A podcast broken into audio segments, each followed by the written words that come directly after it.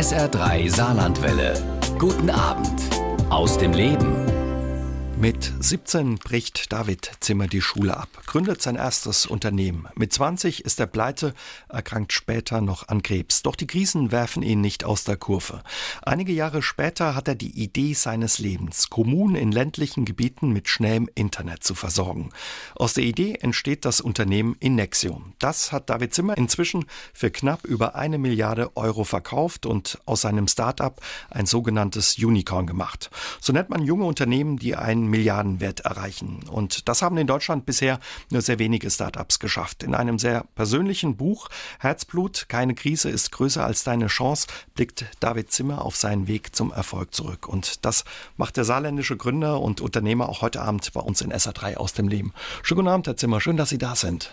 Ja, guten Abend, Herr Jäger. Vielen Dank, dass ich heute hier sein darf. Sie sagen ja von sich, Herr Zimmer, ja, ich bin so richtig Unternehmer mit Leib und Seele.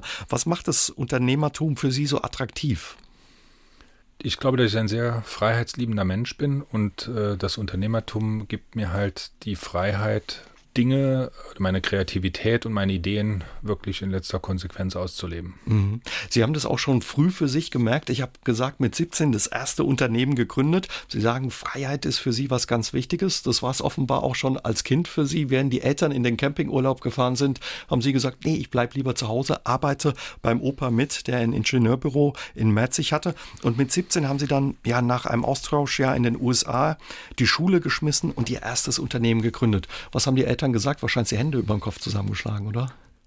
Wahrscheinlich, aber sie haben mich das nicht spüren lassen, sondern ich hatte äh, große Unterstützung, insbesondere von meinem Vater mhm. äh, in der Situation. Natürlich, ähm, ich komme aus einem relativ normalen bürgerlichen äh, Haushalt, also mein Vater ist Arzt und meine Mutter Sozialpädagogin und die hätten natürlich lieber gehabt, ich wäre den normalen Weg gegangen ähm, mit dem Abitur und Studium. Aber äh, schlussendlich haben sie das doch unterstützt und haben auch immer zu mir gestanden und dafür bin ich auch dankbar. Hm. Haben Sie sich selbst nie einen Kopf gemacht, gedacht, oh, ohne Abi, ohne Studium könnte das mal ein Problem werden? Äh, nein, also mein damaliger Steuerberater, der hat das äh, sehr schön auf den Punkt gebracht. Der hat gesagt, im Prinzip bin ich jetzt zum Unternehmertum verdammt. also es hat er recht kein, gehabt. Kein Weg mehr raus. Sie haben Ihren Papa angesprochen, der hat Sie damals unterstützt. Wie ist es, wenn man mit 17 ja auf die Idee kommt, ein Unternehmen zu gründen? Geht das so einfach?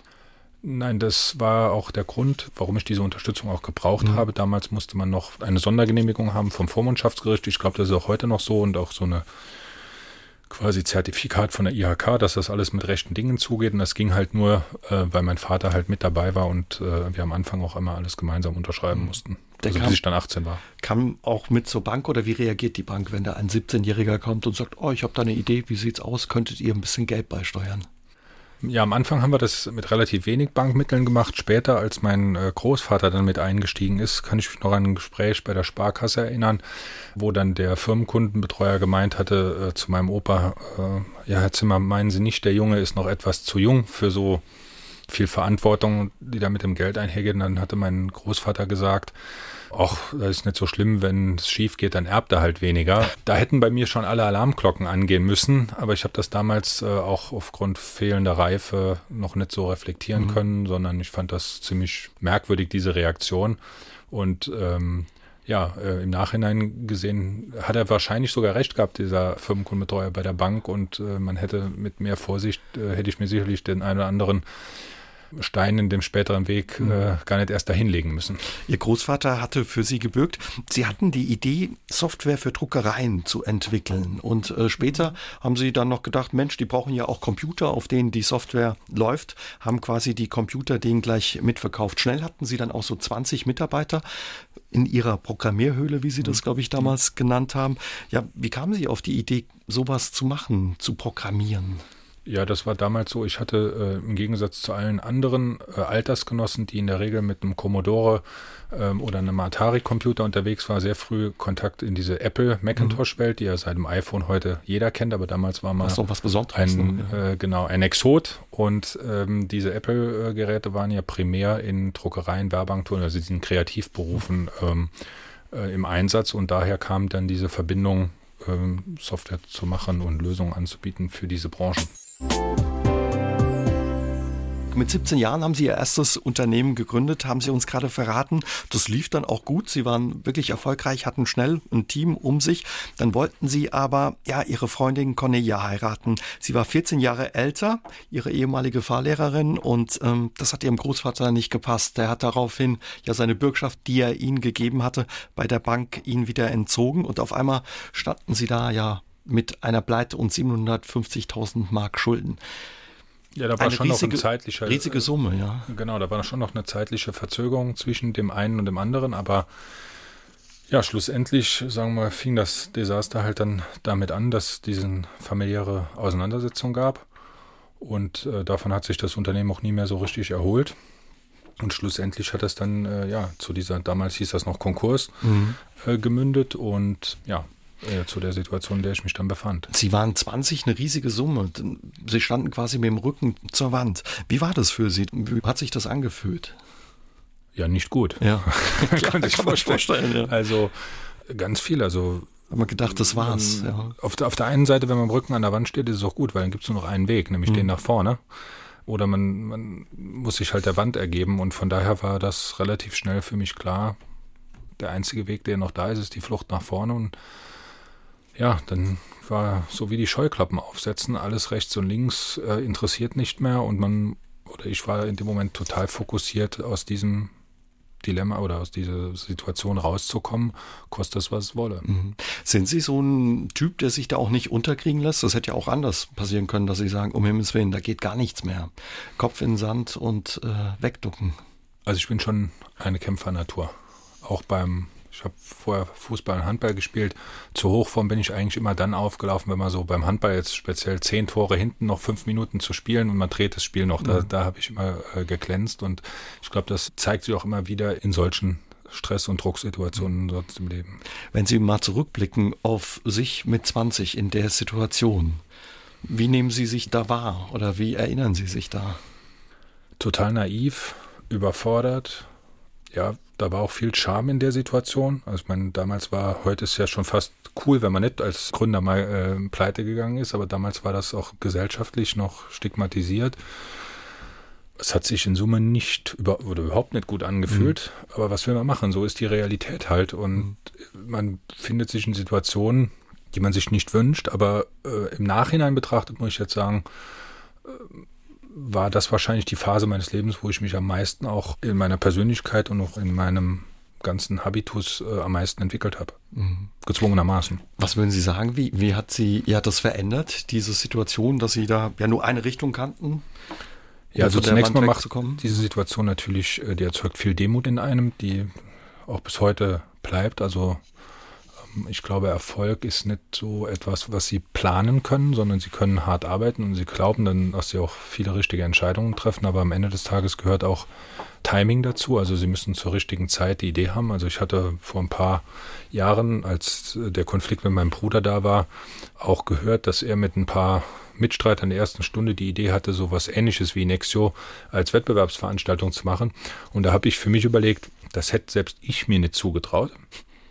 Äh, weil ich glaube einfach, man muss auch den richtigen Moment haben für eine Idee. Die muss reif sein. Und also vor, vor drei oder vier Jahren war das Thema Glasfaserausbau. Da waren viel zu viele Marktteilnehmer, die das mittlerweile erkannt hatten. Also von daher muss ich sagen, Medinexio und das ganze Gründerteam damals hatten genau die richtige Idee zur richtigen Zeit. Und das gehört auch dazu. Und dann brauchen sie auch Glück, äh, wobei Glück ist mit dem Tüchtigen. Also wenn man nichts tut, dann glaube ich, vom auf der Couch liegen hat man auch kein Glück.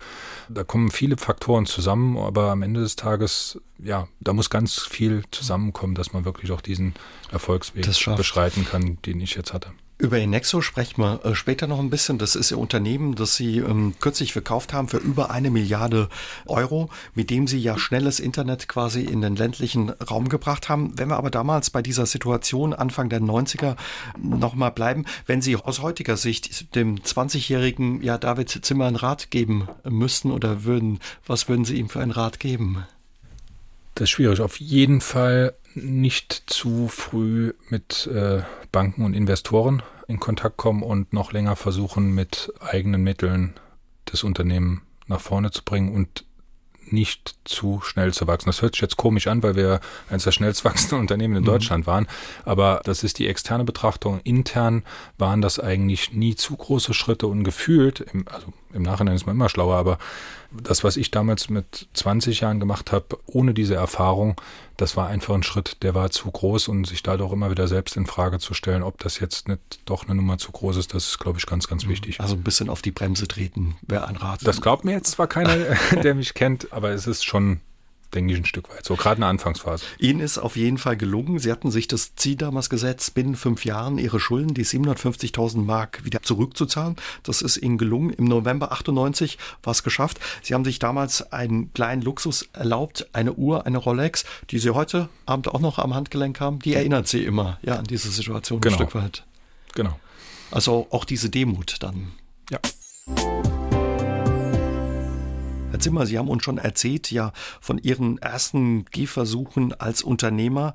Mit 23 kamen, Sie hatten gerade die Schulden abbezahlt, die Diagnose Krebs noch dazu. Sie beschreiben das auch in Ihrem Buch Herzblut, keine Krise ist größer als deine Chance. Wie wenn das in einem Film gewesen wäre, wo quasi die Zeit stehen bleibt. Ja, so, so kann man das beschreiben. Ich kann mich noch ziemlich genau erinnern, das ist wie so ein Film, der immer wieder in Zeitlupe dann ablief, als ich ins Krankenhaus damals in Badern kam zum Fädenziehen, eigentlich ein Standardeingriff und der Stationsarzt mir dann so im Nebensatz eröffnete, ach, Ihre Diagnose ist gekommen und äh, Sie haben Krebs und ich habe gedacht, mich tritt ein Pferd. Ja, und dann habe ich mich ins Auto gesetzt, bin in Badern irgendwo in den nächsten Feldweg reingefahren, habe erstmal, ich weiß gar nicht mehr wie lange, aber auf jeden Fall lange geweint wie ein Schlosshund und habe aber in dieser Phase, wenn man dann mit seinem eigenen Tod und der Endlichkeit äh, des Lebens konfrontiert wird, für mich gesagt, egal was jetzt hier weiter passiert, ich will niemandem zur Last fallen, ich werde versuchen, möglichst bis zum letzten Tag zu kämpfen, mhm. äh, in Anführungszeichen. Und ich will vor allem kein Mitleid haben und egal wie das ausgeht, erhobenen Hauptes irgendwie mit dieser Situation umgehen. Und dann habe ich mir auch geschworen, egal was das ausgelöst hat. Ich habe die Warum-Frage nie wirklich groß thematisiert, weil da, glaube ich, werden sie geisteskrank dabei. Da gibt es, glaube ich, auch keine Antwort. Weil man das gemacht hat, hat man, hat man jetzt diese Diagnose bekommen oder diese Krankheit. Ja, und dann bin ich nach Hause gekommen und das war eigentlich für mich noch viel schlimmer wie meine eigene Erfahrung. Ähm, ich kam dann nach Hause und mein Vater wusste es schon und hat dann noch die Familie informiert, weil der Kollege ihn wohl angerufen hat. Ich hatte eben schon erwähnt, mein Vater ist selbst Arzt. Und äh, ich kam mir vor, wie als wäre ich da auf meiner eigenen Beerdigung gerade vorgefahren. Gut, Sie waren ein unheimlich junger Mensch, auch einfach. Ja. Sie hatten Schilddrüsenkrebs damals. Genau. Und ähm, ja, dann habe ich nachher na, über die ganzen Behandlung, die man dann gemacht hat, äh, sag mal, gelte ich ja heute als Gehalt. Das ist jetzt auch mittlerweile 24 Jahre her. Aber diese Phase, wo dann unklar war, wie ernst ist es, wie sind die Heilungschancen und man dann wirklich, sagen wir mal, damals, wie gesagt, es war 1996, war für mich noch synonym, also Krebs mit äh, der Tod ist nah. Und äh, ja, zum Glück ging das bei mir glimpflich aus und auch das hat mich danach wieder stark gemacht, weil es war wieder so eine Erfahrung mit dem Rücken an der Wand und es bleibt nur die Flucht nach vorne. Hm. Sie haben die Krankheit überwunden, zum Glück. Danach wollten Sie erstmal raus, haben mit Ihrer Frau Cornelia eine Reise durch die USA gemacht mit dem Wohnmobil und sind da auf Ihre nächste Geschäftsidee gestoßen. In einem Buch hatten Sie ja darüber gelesen, wie wird man Internetprovider? Also immer genau. auf der Suche nach neuen Ideen. Genau, das Buch habe ich dann auch gekauft und mitgebracht. Mein Bruder, der mittlerweile im Unternehmen war, habe ich dann von der Idee erzählt. Äh, der war dann relativ schnell überzeugt, dass das ein vernünftiger Weg sein könnte. Und ich weiß noch, wir hatten dann einen Termin mit unserem Steuerberater und der hat dann äh, zu uns gesagt, äh, Leute, ich glaube, ihr seid wahnsinnig. Jetzt habt ihr euch gerade mit so viel Energie aus dieser Situation rausgekämpft. Ähm, das fängt ja schon wieder an. Jetzt wollt ihr hier wieder alles auf eine Karte setzen mhm. und zum Glück haben wir nicht äh, auf ihn gehört. Also Internet war damals 96, kann man heute sich gar nicht vorstellen, noch weit weg von dem Internet von heute. Was hat Sie immer wieder angetrieben zu sagen, oh, ich will was Neues, ich springe noch mal ins kalte Wasser, riskiere was? Ich war damals schon total überzeugt, dass die Möglichkeiten, die diese neue Technologie Internet eröffnet, und da war ich wahrscheinlich so überzeugt wie noch von keiner Idee, dass das unser Leben revolutionieren wird. Und ja, Zumindest in dieser Einschätzung habe ich ja recht behalten. Was hat Sie damals äh, ja überzeugt, dass Sie dachten, das wird's? Ja, also allein diese Möglichkeit, Informationen quasi von jedem Punkt der Welt in Echtzeit zugreifen zu können, das war, wie gesagt, eine Zeit 1996, da gab es kein Google, es gab noch kein iPhone. Man hatte Modus mit einer Geschwindigkeit von 0,01 Megabit, das ist heute unvorstellbar, aber trotzdem konnte man damals schon äh, mit so Vorvorläufern von Expedia ähm, Flugtickets online bestellen. Das ging dann zwar alles noch, musste man so kryptische Codes eingeben, aber ich fand die Möglichkeiten schon damals Wahnsinn. Dann wurde auch wieder meine Kreativität und, und, und äh, wirklich äh, mein Trieb, immer wieder neue Dinge auszuprobieren, der wurde da adressiert und deswegen war ich davon sehr, sehr überzeugt. Und ich, und ich weiß noch, wie ich damals angefangen habe, unsere Dienstleistungen zu verkaufen und viele Unternehmer Kollegen, die mich damals noch nicht als Kollege halt wahrgenommen oder auch äh, wertgeschätzt haben, aber da saß ich dann im Verkaufsgespräch und habe gesagt, ja, dann verkaufen Sie uns so eine Internetmaschine und die haben sich dann vorgestellt, so eine E-Mail-Adresse ist wie ein Faxgerät. Das steht dann irgendwo zentral auf dem Flur und dann, wenn eine E-Mail kommt, dann druckt man die dann aus und verteilt sie im Unternehmen. Und wenn man sieht, wie sich das heute weiterentwickelt hat mit, keine Ahnung, heute hat jeder zig E-Mail-Adressen, WhatsApp, Zoom, Slack und wie die ganzen Tools heißen. Also ja, da hatte ich scheinbar den richtigen Riecher damals. Sie haben ähm, das Verkaufen gerade angesprochen. Sie waren früher regelmäßig und häufig in den USA zum Schüleraustausch und später gab es weiterhin enge Verbindungen zu dem Land. Irgendwann kam ein Freund auf Sie zu, der wusste, dass Sie enge Kontakte in die USA haben, der Gartenwasten und offenbar Zubehör für Gärten hergestellt hat und der hat gesagt, oh, könntest du für mich da nicht einen Kontakt in die USA herstellen? Das haben Sie wirklich gemacht, sind durch Baumärkte in den USA getingelt und haben versucht, saarländische Gartenwasten an den Mann, an die Frau zu bringen. Genau, also auch da ging es nicht so geradlinig wie, wie von Ihnen äh, beschrieben, sondern es war so, er hatte mich gebeten, ich soll ihm dort einen Kontakt herstellen. Das habe ich dann auch getan und dann hat er mich noch gebeten, ich soll doch mit ihm einmal darüber fahren, mhm. um ihn da einzuführen. Das, das habe ich auch gemacht. Und dann gab es eine Situation am äh, John F. Kennedy Flughafen in New York. Äh, wir haben gewartet aufs Boarding für den Rückflug und da hat er mich gefragt und hat gesagt, du David, ich habe jetzt eine Woche dich hier miterlebt. Du bist ja quasi ein Amerikaner und ich mit meinem Schulenglisch und ich habe auch in meiner Organisation keinen, der das kann. Kannst und willst du das nicht äh, für mich machen? Und ähm, das war für mich eine ganz, ganz schwierige Entscheidung, weil ich hatte ja mein eigenes Unternehmen und auf der anderen Seite hat mich diese Chance, noch regelmäßiger in den USA zu sein, total fasziniert und wieder was Neues zu machen. Und dann haben wir dann das quasi so gemacht, dass ich alle, also das war wirklich eine sehr stressige Zeit. Ich bin dann drei Jahre lang gependelt zwischen den USA und Deutschland, also alle 14 Tage USA und, und dann wieder hier. Und er hat sich mit meinem Bruder zusammen um, um die Firma hier gekümmert. Und das hat sehr gut funktioniert. Und Sie schreiben in Ihrem Buch, Sie haben damals ja das Verkaufen gelernt, quasi im Baumarkt in den USA. Was haben Sie da gelernt?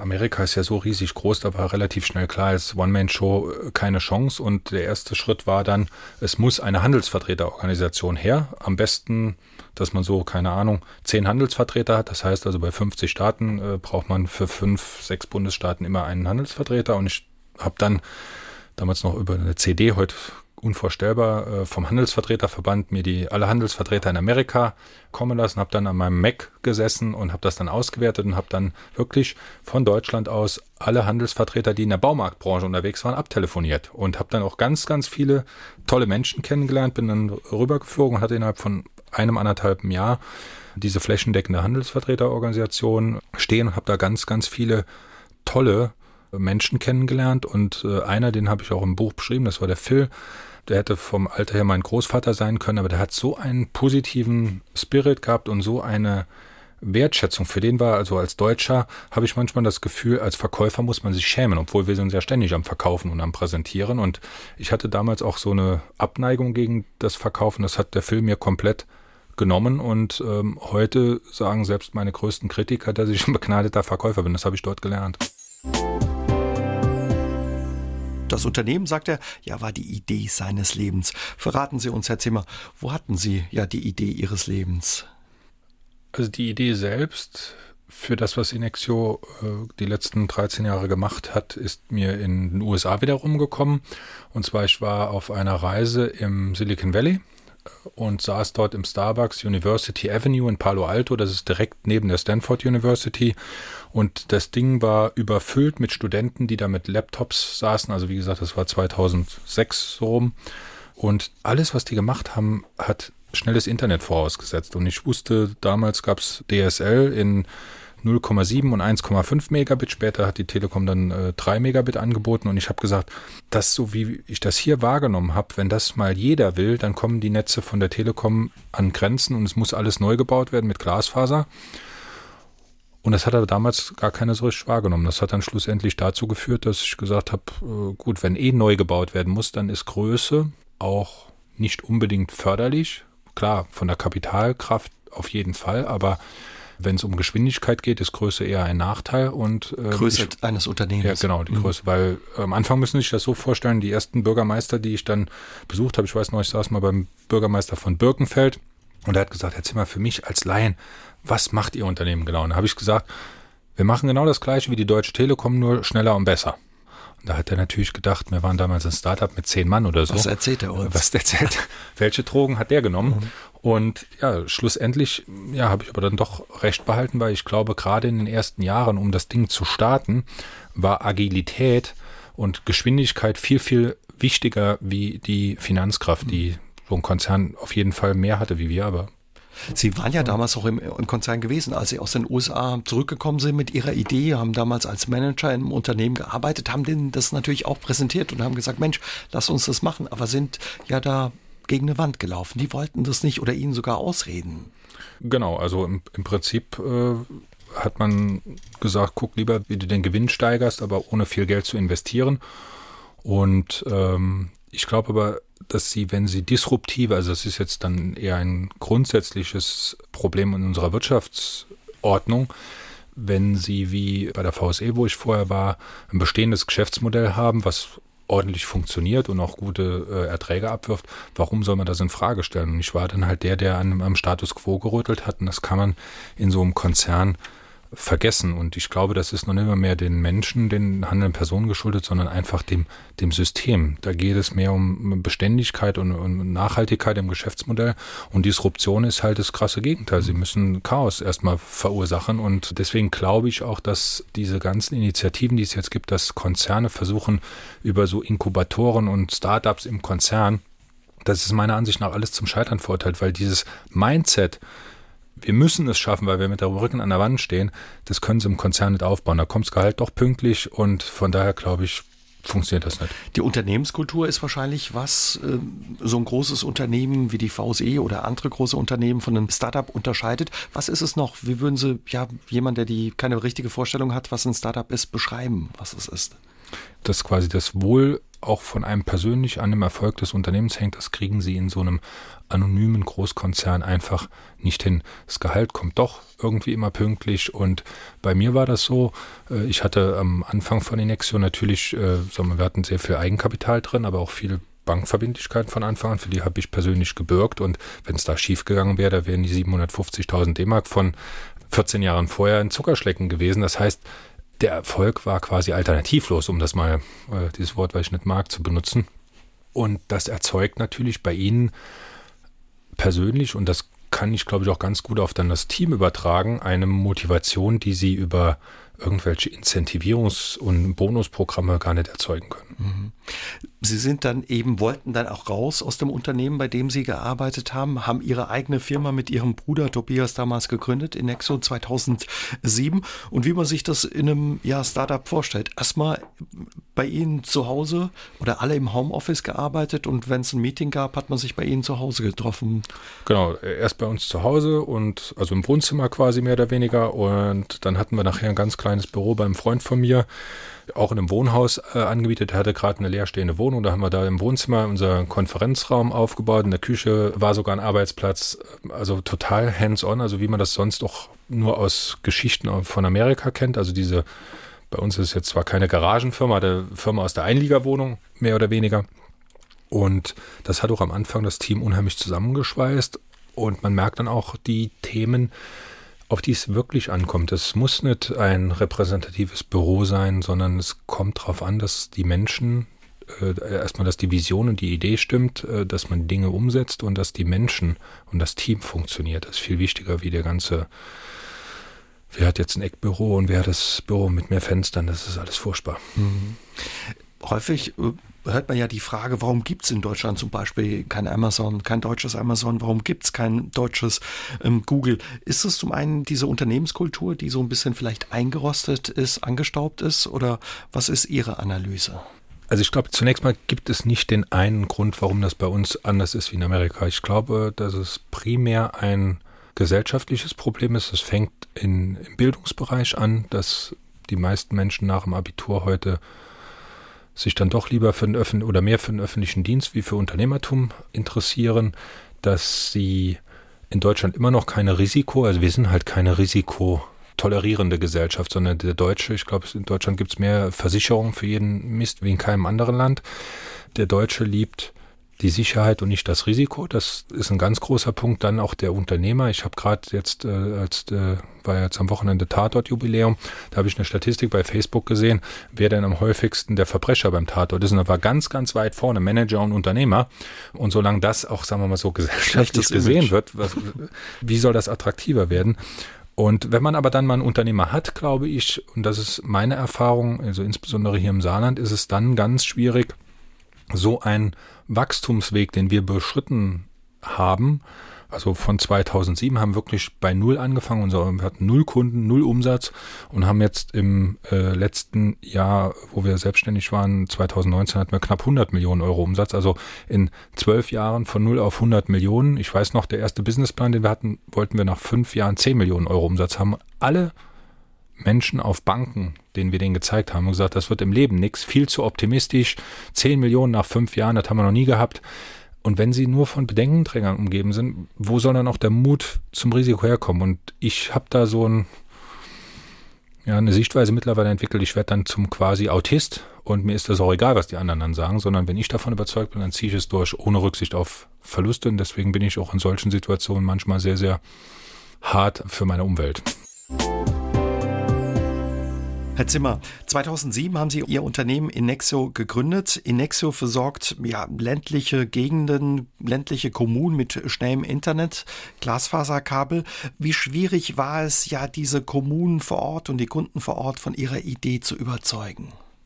Also von dem Bedarf zu überzeugen war kein großes Problem. Das Hauptproblem war, die Bürgermeister und äh, Gemeinde und Stadträte davon zu überzeugen, dass wir der richtige Partner sind weil der Wettbewerb damals war die Deutsche Telekom und wenn sie dann als Startup mit, wir hatten am Anfang, keine Ahnung, 10, 12 Mitarbeiter, äh, sich dort hinsetzen und äh, dann einem Bürgermeister oder Stadträten und Gemeinderäten erzählen, sie können das, was ein Konzern mit zigtausend Mitarbeitern kann, besser und schneller, dann ist da auch viel Unglaube auf der Gegenseite mhm. erstmal dabei. Aber da die Telekom nicht reagiert hat in der damaligen Phase und die Gemeinden einfach am langen Arm hat verhungern lassen, haben sie gesagt, okay, probieren wir es doch mal mit denen.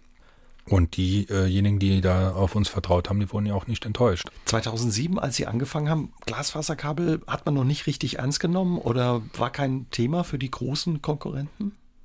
Ja, also das ist halt immer das Problem, wenn Sie in einem Großkonzern sind, wo alles irgendwie funktioniert und die Kunden sind ja auch schon da bei der Telekom und Sie müssen jetzt Geld in die Hand nehmen für eine Innovation, wo der Kunde in der Phase noch nicht unbedingt bereit war, mehr Geld für zu bezahlen, dann ist das immer schwierig. Und da haben sie es als äh, Disruptor von außen viel, viel einfacher. Also ich glaube auch bis heute, wenn Daimler oder BMW Elon Musk als angestellten Manager angestellt hätten, der wäre eingegangen, der wäre nicht der große Unternehmer, sondern der konnte nur reüssieren, weil er auf nichts Rücksicht nehmen musste und einfach nur seiner Vision folgen konnte, ohne eine Controlling-Abteilung, eine Rechtsabteilung, die ihm von morgens bis abends nur erzählt haben, warum das alles nicht mhm. geht und warum man das jetzt nicht machen sollte. Was ist die Folge ja für Deutschland, aber vielleicht auch für das Saarland, dass man das über Jahre nicht so ernst genommen hat, diesen Glasfaserausbau? Wo steht man da? Also wir sind im Moment im hinteren Drittel in Europa oder in der westlichen Welt insgesamt. Aber wir holen jetzt auf. Der politische Wille ist jetzt da, ähm, auch wenn man sich in der Umsetzung noch schwer tut.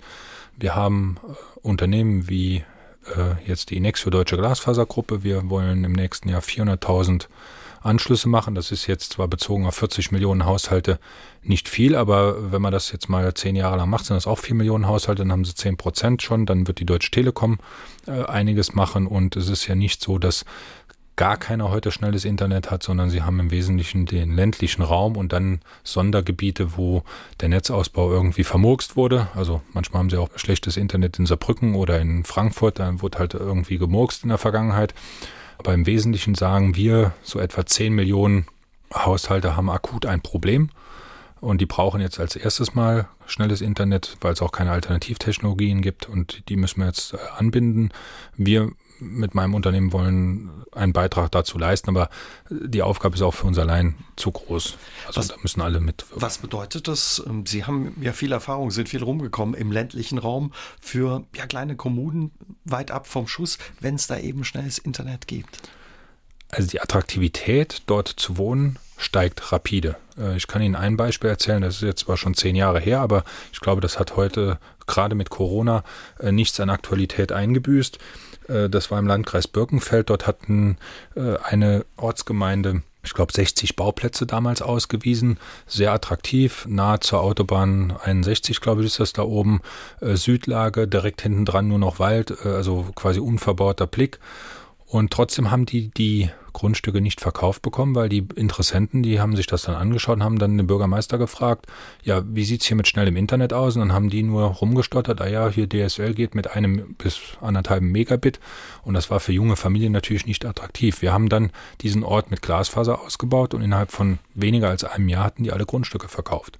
Und da sieht man, welchen Einfluss diese Infrastruktur hat, die Attraktivität auch als Wohnraum oder auch für Gewerbegebiete überhaupt wiederherzustellen. Also welche Chance da auch drin steckt. Sie haben mhm. damals angefangen mit dem mit den Glasfasernetzen in Merzig und in Saarlouis, haben dann große ja ein großes Projekt auch in Rheinland-Pfalz, haben Sie den Zuschlag bekommen, waren da lange unterwegs. Wenn wir mal auf Saarland gucken, wie steht das Saarland da? Also Saarland steht, was die Flächenbundesländer angeht, sehr sehr gut da. Wir haben ja gemeinsam mit der Deutschen Telekom und mit VSEnet den Breitbandausbau abgeschlossen im letzten Jahr, so dass jetzt hier für bis auf wenige Ausnahmen jeden 50 Megabit zur Verfügung stehen. Das ist sicherlich noch nicht der Weisheit letzter Schluss. Wir haben jetzt den Zuschlag gewonnen mit äh, Inexio Deutsche Glasfaser alle Schulen im Saarland an Glasfaser anzubinden. Das äh, fängt jetzt an. Also wir fangen da jetzt mit den Bauarbeiten an und wir gehen davon aus, dass wir, das werden wir ersten Quartal nächsten Jahres ankündigen. Eine genaue Zahl kann ich da noch nicht verkünden, aber wir werden auch eine substanziellen Anzahl von Privathaushalten im Saarland mit Glasfaser erschließen. Und wenn man dann davon ausgeht, dass die Kabelnetze etwa 65 Prozent aller Haushalte erreichen können im Saarland. Äh, Kabelnetze sind grundsätzlich auch gigabitfähig, also 1000 Megabit. Dann glaube ich, könnte diese Sache auch ein tatsächlicher Standortvorteil werden, dass wir das erste Flächenland in Deutschland sind, wo es wirklich flächendeckend Gigabit-Anschlüsse gibt. Also man holt ja auf und wenn ich Sie richtig verstehe, hat man auch in der Politik erkannt, welche Chance da drin steckt für ein Land wie das Saarland. Ja, absolut. Sie haben sich immer wieder ambitionierte Ziele gesteckt, zum Beispiel eine Leitung ähm, nach Frankfurt zu verlegen, entlang der A63. Wie verrückt muss man sein, ja, sag ich mal, diesen Mut zu haben, zu sagen, wir legen die, was waren das, knapp 100 Kilometer Leitung, die verlegen wir. Ja, ziemlich verrückt, würde ich sagen. Das hat auch damals äh, eine Menge Kopfschütteln bei vielen Externen verursacht, aber die Not dort war damals so groß und äh, wir hatten ja eben schon gesprochen über meine Zeit in Amerika, wo ich mich in Baumärkten das Verkaufen gelernt habe. Da habe ich eins gelernt, man braucht, wenn man große Herausforderungen angeht, das richtige Team um sich. Und in dieser Phase war es so, wir hatten vom Bauen eigentlich am wenigsten Ahnung. Alle anderen Themen war ich der Meinung, die können wir gut in den Griff bekommen. Aber wie man jetzt so eine Leitung selbst verlegt, das war auch die größte Herausforderung, immer den Bürgermeistern das zu erklären. Ja, wie sie kommen hier hin und machen gerne die Straße auf, dürfen sie das überhaupt und so weiter. Und wir haben dann über einen Zufall äh, jemanden in Schöneberg-Kübelberg, Ingenieurbüro, kennengelernt, die für viele große Unternehmen in Deutschland äh, solche Arbeiten gemacht haben. Ein Unternehmen aus Thüringen. Und dieser Holger Neubauer, der dann auch, sagen wir, die gesamte Inexio-Geschichte mitgestaltet hat, der hatte viel Erfahrung damit und den haben wir dann in unser Team aufgenommen, haben eine sehr fruchtbare Geschäftsbeziehung begründet und der hat das Ding dann quasi für uns gebaut. Wir haben uns darum gekümmert, den Vertrieb zu machen, das konnten wir. Und auch um die Finanzierung, das hatten wir in der Zwischenzeit auch gelernt. Und dann brauchen sie Profis um sich herum das ist mir immer wieder gelungen, die richtigen Leute dann auch zu finden und äh, zusammenzubringen und auch hinter unserem Ziel zu vereinen. Und in dem Fall war es halt so, dass ja, wir mit dem richtigen Partner, Ingenieurbüro Neubauer, es dann gelungen ist, diese Trasse zu bauen. Ein Stück Wahnsinn ähm, gehört dazu, haben Sie gesagt. Natürlich auch Mut. Sie haben Ihre Leitungen teilweise auch da verlegt, wo die Leute nicht unbedingt begeistert waren, dass Sie da mit Ihren Backern angerückt sind. Sie beschreiben eine Geschichte von einem Reiterhof, wo der Rasen dran glauben musste, Sie aber der Besitzerin versprochen haben, machen sich keine Sorgen, der Rasen wird hinterher wieder genauso aussehen wie vorher und Sie sogar den, ja, den Samen aus England besorgt haben, dass wieder klappt. Genau, also die Zusage hat mein äh, damaliger Geschäftsführungskollege zwar getroffen, aber die Geschichte hat sich äh, ja im Wesentlichen so abgespielt. Diese Herausforderungen haben sie natürlich immer wieder, weil die Menschen und auch zu Recht, die erwarten ja auch, dass man da nicht ein Schlachtfeld hinterlässt, sondern dass das möglichst so aussieht wie vorher oftmals habe ich dort zwar den Eindruck gewonnen, dass äh, dann gern auf dem Rücken des potenten Telekommunikationsunternehmens der ganze Garten saniert werden muss, aber ja, da müssen sie halt immer auch für den Interessenausgleich und für Kompromisse sorgen. Wobei es natürlich schon ein bisschen, ja, sag ich mal, ein großes Versprechen ist zu sagen, den englischen Rasen kriegen wir wieder hin, oder? Sie waren sich sicher. Ja, aber wenn Sie, äh, wenn Sie dort durch müssen, um das Projekt fertig mhm. zu machen, dann müssen Sie halt auch bereit sein, alles, alles zu geben. Sie wollten weiter wachsen über die Jahre und für das Weiterwachsen brauchten Sie Geld. Wie schwierig war es ja, Investoren im Saarland zu finden, die sagen, wir investieren in ihr Unternehmen, in ihre Idee? Also grundsätzlich, wenn man bereit ist, alles zu schlucken, glaube ich, ist Geld kein Problem. Die Frage ist halt, wie viel Freiheit muss man aufgeben, um an das Geld zu kommen? Und da haben wir die skurrilsten Geschichten erlebt mit äh, wirklich großen Namen in der deutschen Finanzszene, sowohl was Eigenkapital als auch Fremdkapital ähm, angeht. Und dort habe ich aber, glaube ich, immer die richtige Entscheidung getroffen und wir haben mehrfach auch größere Investoren teilweise kurz vorm Notartermin auch immer wieder abgesagt, weil wir einfach ein schlechtes Gefühl hatten. Was war der Grund dafür, dass Sie gesagt haben, oh, das sagen wir lieber ab? Also ich kann das vielleicht an einer Anekdote äh, beschreiben und zwar, ähm, das war im Januar 2012. Wir hatten einen unterschriftsreifen Vertrag mit einer großen deutschen Bank, die eine Private Equity, also eine Tochter hatten, die Eigenkapital zur Verfügung stellen sollte und wir hatten über 10 Millionen verhandelt. Und wir wollten mittwochs zum Notar gehen. Ich war am Wochenende vorher noch zum Skifahren in Surfhaus und äh, auf dem Weg nach Surfhaus habe ich dann meinen Rechtsanwalt angerufen und habe gesagt, Herr Becker, sagen Sie mal, losgelöst von irgendwelchen Paragraphen. Jedes Mal, wenn ich mir diesen Vertrag durchlese, sträuben sich mir die Nackenhaare und ich bekomme ein ganz, ganz schlechtes Gefühl. Erwiderte Herr Becker, ja, Herr Zimmer, ich war auch gerade im Skiurlaub und ich habe das Buch von Steve Jobs gelesen, der war kurz vorher verstorben, diese Biografie. Und da steht ja sinngemäß drin, man sollte sich mal öfters auf sein Bauchgefühl verlassen. Und da habe ich gesagt, Herr Becker, vielen Dank, das war der wertvollste Tipp, den Sie mir je gegeben haben. Und ohne dass ich das intellektuell hätte untermauern können, habe ich einfach den Notartermin, also habe ich mein Team zusammengerufen, habe gesagt, Leute, ich habe so ein schlechtes Gefühl, ich will das nicht mehr machen. Und da haben wir, waren wir auch sehr schnell einig und haben den Deal dann abgeblasen. Und das ist natürlich schwierig, wenn Sie im Prinzip drei Tage oder eine Woche später 10 Millionen aufs Konto kriegen, um weiter zu wachsen und Sie sagen so ein Deal ab, dann ist ja die Frage, ja, wie geht's denn jetzt weiter? Also das war schon auch eine krisenhafte Situation, aber wir waren uns alle einig, lieber strampeln wir weiter, wie uns auf einen Scheißdeal einzulassen. Und, aber nicht riskant, sich auf das Bauchgefühl ähm, zu verlassen, wenn die Zahlen vielleicht passen? Ja, ist es immer. Aber die Frage ist, verkauft man gern seine Seele oder fährt man seinen Kurs weiter? Sie haben dann später ja Ihr Unternehmen auch ähm, verkauft, haben auch ähm, ja einen Teil des Unternehmens, eben weil Sie Geld brauchten, an den Finanzinvestor Warburg Pinkus ähm, verkauft. Unter anderem mit dem Ex-Telekom-Manager René Obermann. Wie schwer ist es Ihnen gefallen, diese Schritte zu gehen, auch ähm, Ihr Unternehmen zu veräußern oder also es fällt natürlich nicht einfach, wobei ich nie das Gefühl hatte, ich veräußere mein Unternehmen, auch jetzt in der Transaktion mit EQT nicht, weil ich bin ja immer noch bis heute ganz eng mit dem Unternehmen verbunden. Ich bin immer noch der drittgrößte Aktionär nach den Private Equity Investoren, bin operativ im Management, also ich habe gar nicht das Gefühl, dass es nicht mehr mein Unternehmen ist, aber ich glaube, mit zunehmendem Wachstum kann man ein Unternehmen auch nicht mehr allein überblicken. Also ich meine, am Anfang als Startup haben sie als Gründer und auch als sagen wir mal, Antreiber in diesem System einen sehr großen Anteil und danach brauchen sie einfach ein Team und das Team muss performen. Und dann ist das, wird es immer weniger abhängig von einzelnen Personen, sondern äh, es muss als Ganzes harmonieren und funktionieren. Also muss im Prinzip eine Mannschaft bauen. Ich glaube, auch das ist gelungen. Und dann brauchen sie natürlich auch für die nächsten Schritte immer ausreichend Kapital. Jetzt war es bei uns so, dass wir immer in der Luxussituation waren. Wir waren profitabel.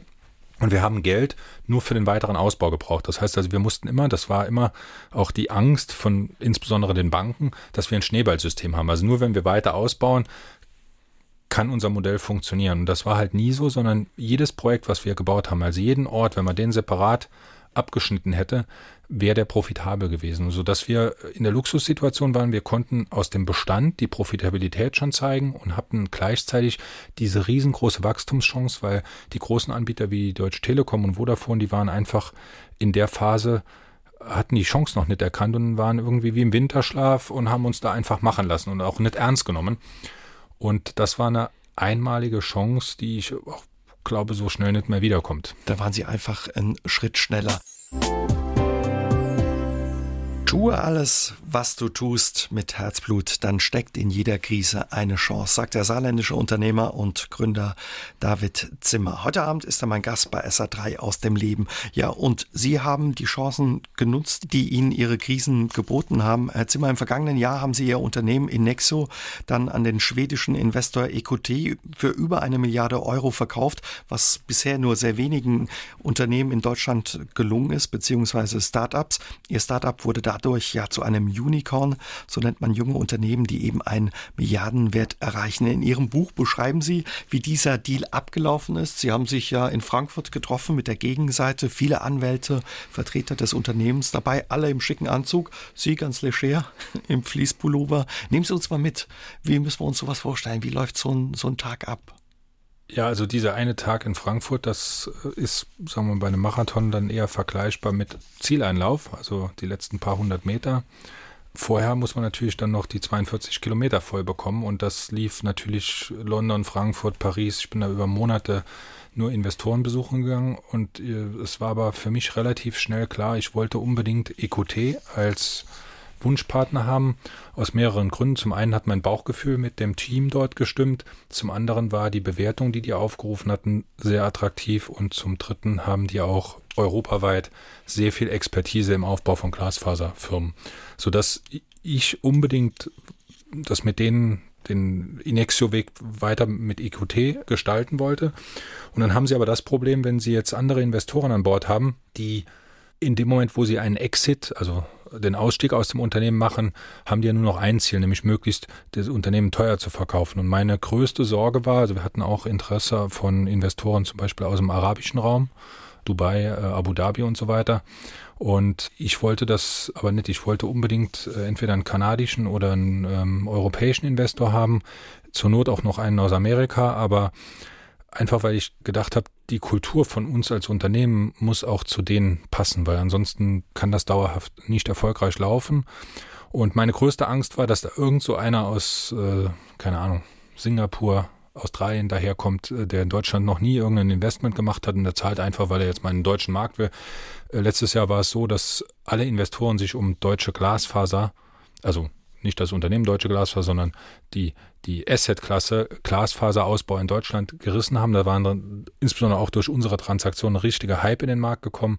Aber ich wollte unbedingt EQT. Und jetzt war die Frage, wie mache ich das meinen Mitgesellschaftern klar? Weil die mussten ja alle äh, einer Meinung sein mit mir. Und Schlussendlich hat es dann dazu geführt, dass wir einen Prozess starten wollten. Der sollte Anfang Oktober losgehen und ich wollte diesen Prozess nicht unbedingt durchlaufen.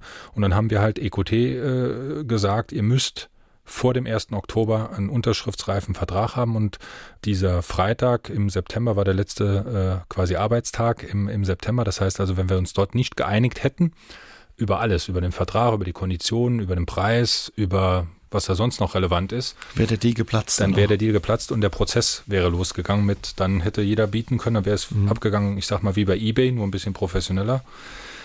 Und ich wollte das nach Möglichkeit nicht so weit kommen lassen.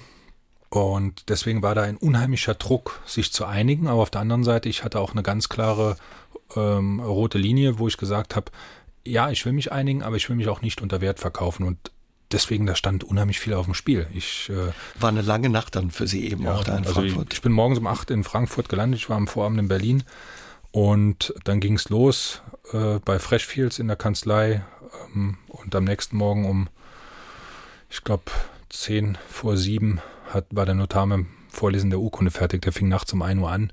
Es war wahrscheinlich so von der Intensität das härteste Erlebnis meines Lebens. Wie war es für Sie oder wie fühlte es sich an, als dann eben die Unterschrift darunter war, alles im Kasten war, im, im Sack war, sage ich mal, äh, salopp, quasi nach so viel Arbeit, nach so vielen Jahren, wie war das für Sie? Also im ersten Moment habe ich gar nichts gefühlt, ich war einfach zu müde und da war wahrscheinlich zu viel Adrenalin noch im System und mein Sohn, der da dabei war, der kam am Freitagvormittag mit meinem Steuerberater zusammen nach Frankfurt gefahren als moralische äh, und seelische Unterstützung. Der hat sowas auch noch, der war damals gerade 18, äh, wahrscheinlich noch nie erlebt in seinem Leben. Und äh, der hat mich dann auch nach Hause gefahren. Und so ab Mainz, als wir dann an der A63 der Trasse entlang sind, die wir damals gebaut haben als eines der oder als erstes wirklich Millionenprojekt in der Firmenentwicklung. Ja, da ist so der ganze Druck der letzten Monate von mir abgefallen und äh, dann ist das wie so ein Film vor mir abgelaufen, was wir da eigentlich mit Inexio und dem gesamten Team geleistet haben und da konnte ich auch die Tränen nicht mehr halten. Da habe ich dann bis Kaiserslautern mal ordentlich äh, ein paar Tränen vergossen und danach ging es mir aber gut. Also quasi die Freude Stunden ins losgelassen. Bei solchen Verhandlungen sitzen Sie natürlich ähm, Profis gegenüber. Sie haben vorhin angesprochen, ja, Jungs, Frauen und Männer, die an den Elite-Unis in der ganzen Welt studiert haben. Sie haben ähm, keinen Schulabschluss, kein Abitur, kein Studium. War das mal ein Problem oder ist man Ihnen da komisch begegnet? Gelegentlich, aber ich habe da eigentlich auch keine Antennen für, weil das würde ja darauf hindeuten, dass ich irgendwie ein gestörtes Selbstbewusstsein hatte. Ich glaube, das kann man mir nicht nachsagen es ist natürlich so, ich glaube, wenn ich mich mal irgendwo formell mit einem Lebenslauf bewerben müsste, mittlerweile jetzt nicht mehr, äh, aber äh, in den Phasen dazwischen wäre das wahrscheinlich hoffnungslos gewesen. Mein Steuerberater der Anfangszeit hatte mal gesagt, äh, durch diese Entscheidung, das so früh zu machen, hätte ich mich mehr oder weniger dem Unternehmertum ausgeliefert. Da hat er auch recht gehabt, aber es war auch aus meiner Perspektive zumindest keine falsche Entscheidung. Eine Sache, die mir massiv natürlich fehlt, ist, sagen wir mal, neben der formellen Bildung hat so ein Studium ja auch einen Charakter von Netzwerken. Man lernt unheimlich viele Menschen kennen. Wenn man das mal so vergleicht, sagen wir mal, auch so, DAX-Vorstände oder so, da finden sich schon immer wieder ähnliche Stränge im Lebenslauf. McKinsey, äh, die Top-Unis in Deutschland. Also ein gewisser Steigeruch. Man genau, ist einen gewissen Weg zusammengegangen. Genau, das habe ich natürlich überhaupt nicht. Das ist manchmal von Nachteil, weil man halt sich nicht auf so ein Netzwerk dann irgendwo mhm. äh, zurückgreifen kann, wenn man es mal bräuchte. Ich habe das aber, glaube ich, insbesondere in den letzten zehn Jahren oder in den letzten 15 Jahren dadurch kompensiert, dass ich mich halt über diese Verkaufserfahrung in Amerika zu einem schon extremen Netzwerker entwickelt habe und ich glaube mittlerweile auch ein Netzwerk habe, was dem, was ich jetzt eben beschrieben habe, in nichts nachsteht. Aber es gab auch mal Phasen im Leben, wo mir das halt einfach gefehlt hat. Und das sonstige Wissen, wie haben Sie sich das drauf geschafft? Wirklich im Alltag, in der Praxis? Ich lese auch sehr viel. Und wenn mich etwas fasziniert, dann nehme ich dort auch Wissen auf wie ein Schwamm. Also ich sage mal ein Beispiel, äh, ich glaube, ich gelte heute als einer von einem Handvoll Experten in Deutschland, was Glasfasertrassen angeht. Und äh, als wir mit Inexio angefangen haben, wusste ich darüber gar nichts. Das habe ich jetzt halt quasi alles die letzten Jahre aufgenommen. Und wenn man dann ein Netzwerk hat, was funktioniert, ein Team hat, was funktioniert und man nicht mit verschlossenen Augen durch die Welt läuft, dann und, und alles aufnimmt und, und auch in dem Mindset unterwegs ist, man muss ständig dazulernen, ist das, denke ich, kein Problem. Herr Zimmer, lassen Sie uns noch mal auf das Saarland gucken. Man hört ja auch immer wieder ja, von Plänen eines Saar Valley. Ähm, wie realistisch halten Sie diese Pläne? Also in Anlehnung an das Silicon Valley in den USA. Also ich glaube, das ist natürlich ein Riesenziel, aber ich glaube, man muss sich auch große Ziele setzen, weil sonst wird es von Anfang an gleich gar nichts. Und wenn man mal sich anschaut, die Historie vom Silicon Valley ist ja von mehreren Entwicklungen geprägt. Das geht ja auch nicht jetzt nur fünf oder zehn Jahre zurück, solange wie es Facebook oder Google gibt, sondern die Entwicklung im Silicon Valley, die ging ja schon Anfang der 50er Jahre los. Äh, das Silicon Valley, das wissen die wenigsten äh, Menschen heute noch, war damals das Hauptzentrum der US-amerikanischen Atomforschung, also Waffen im Kalten Krieg und ähm, es gab dort auch einen riesen Standort der NASA. Und daraus sind dann äh, Firmen entstanden wie National Semiconductor, Intel, so Ende der 60er, Anfang der 70er Jahre. Dann die Kombination mit diesem massiven Steuergeldern, die dort reingeflossen sind, die dann in Unternehmertum gemündet sind mit der Chipherstellung. Parallel dazu gab es die Stanford University, also sagen wir mal eine Exzellenzuniversität, wie wir das in Deutschland nennen würden. Und dann gab es dann die ersten Firmenerfolge, Intel, Atari, kennt man heute nicht mehr, Apple, äh, die dann dort entstanden sind. Und dann hat das plötzlich so einen Kreislauf ergeben. Und was heute meiner Ansicht nach der wichtigste Faktor im Silicon Valley ist, ist, dass sie dort unbegrenzt Zugang zu Kapital haben, selbst in der absoluten Frühphase. Und ich glaube, wenn man das jetzt vergleicht mit dem Saarland, haben wir eine tolle Uni. Die ist zwar vielleicht noch nicht jetzt in dieser Exzellenzinitiative von der äh, Bundesregierung, da müssen wir schauen, wie man dort hinkommen kann, zumindest für verschiedene Fakultäten. Aber mit dem CISPA ist jetzt schon mal etwas da, was weltweit exzellent ist. Und wir haben jetzt auch den politischen Willen, dort was zu tun. Und dann haben wir noch zwei Sachen, die fehlen. Wir haben einmal dieses, äh, was ich eben schon mal beschrieben habe, dieses, äh, sagen wir mal, äh, Risikoerverse, was äh, tief in der Gesellschaft verwurzelt Risikobereitschaft, ist. Risikobereitschaft. Und äh, ja genau, die Risikobereitschaft ist halt einfach viel zu gering. Und was dann auch ein Riesenproblem ist im Saarland, ist, es gibt hier halt faktisch kein Kapital. Jetzt werden natürlich äh, die Politik und so jetzt wieder laut, laut losschreien. Klar, wir haben die SEKB und andere Sachen, aber als Apple mit dem iPhone rauskam, äh, gab es ja den App Store. Der ist ja heute Standard. Damals war das eine totale Innovation. Da gab es eine Venture Capital Gesellschaft, kleiner Perkins, äh, Caulfield und Byers. Das ist ein sehr etabliertes Unternehmen, die haben jedem, der eine App programmieren wollte, 100.000 Dollar Scheck geschrieben, ohne einen Businessplan zu sehen oder irgendeine Kreditprüfung. Versuchen Sie mal 100.000 Euro von einer Bank in Deutschland zu bekommen, wenn sie ein Startup haben. Davon können sie nur träumen. Meine Bank hat auch nicht die Funktion eines Risikokapitalgebers, aber die gibt es halt hier faktisch gar nicht. Und aber dieses Geld ist entscheidend und wichtig, dass, genau. ich, dass Ideen entstehen können. Und, und bei uns in der Entwicklung auch von der Inexio war es so, wir haben auch die SIKB von Anfang an dabei gehabt, die hat uns auch überhaupt mal aus den Startlöchern gebracht, aber schon in der zweiten Finanzierungsrunde haben wir dann das Land Rheinland-Pfalz mit an Bord genommen. Die hatten schon über viel größere Möglichkeiten verfügt, wie äh, das, was wir hier haben. Und in jeder weiteren Finanzierungsrunde kamen weder die Saarländer noch die Rheinland-Pfälzer vor. Wir mussten dann an den bösen Kapitalmarkt uns wenden und da haben wir angefangen mit der Deutschen Beteiligungs AG aus Frankfurt, später dann Warburg Pincus, die sitzen in London und in New York ähm, und jetzt EQT aus Schweden und ähm, ja, wir haben einfach zu wenig Zugang zu echtem Risikokapital, wenn man von Berlin und München absieht. Also ist es unrealistisch, diese Pläne? Oder sagen Sie, die Idee muss so gut sein oder diese Startups, die da entstehen, dass man von außen darauf aufmerksam wird? Also ich glaube, erstmal ist es jetzt wichtig, dass dieses Ziel formuliert ist, aber man braucht dort einen langen Atem. Der Atem muss definitiv länger sein wie eine Legislaturperiode.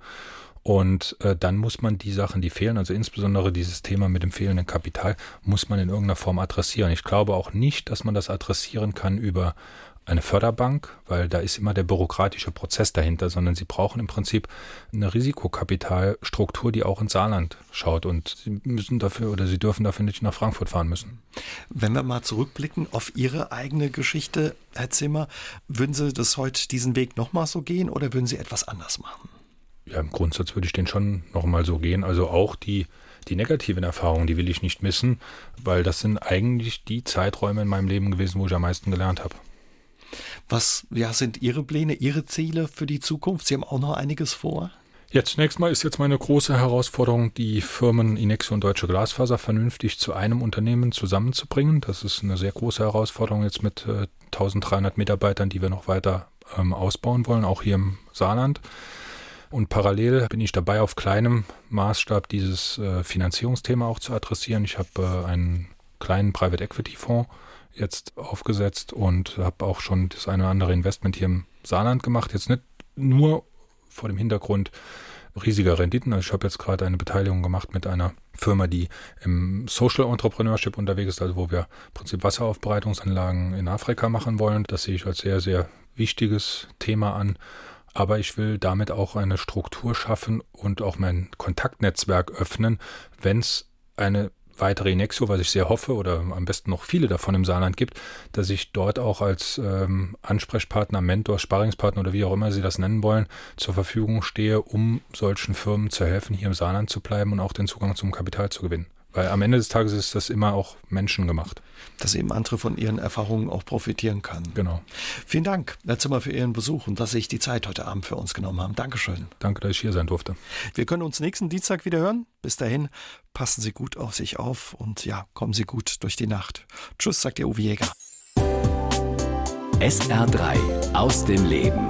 Immer dienstags im Radio, danach als Podcast auf sr3.de.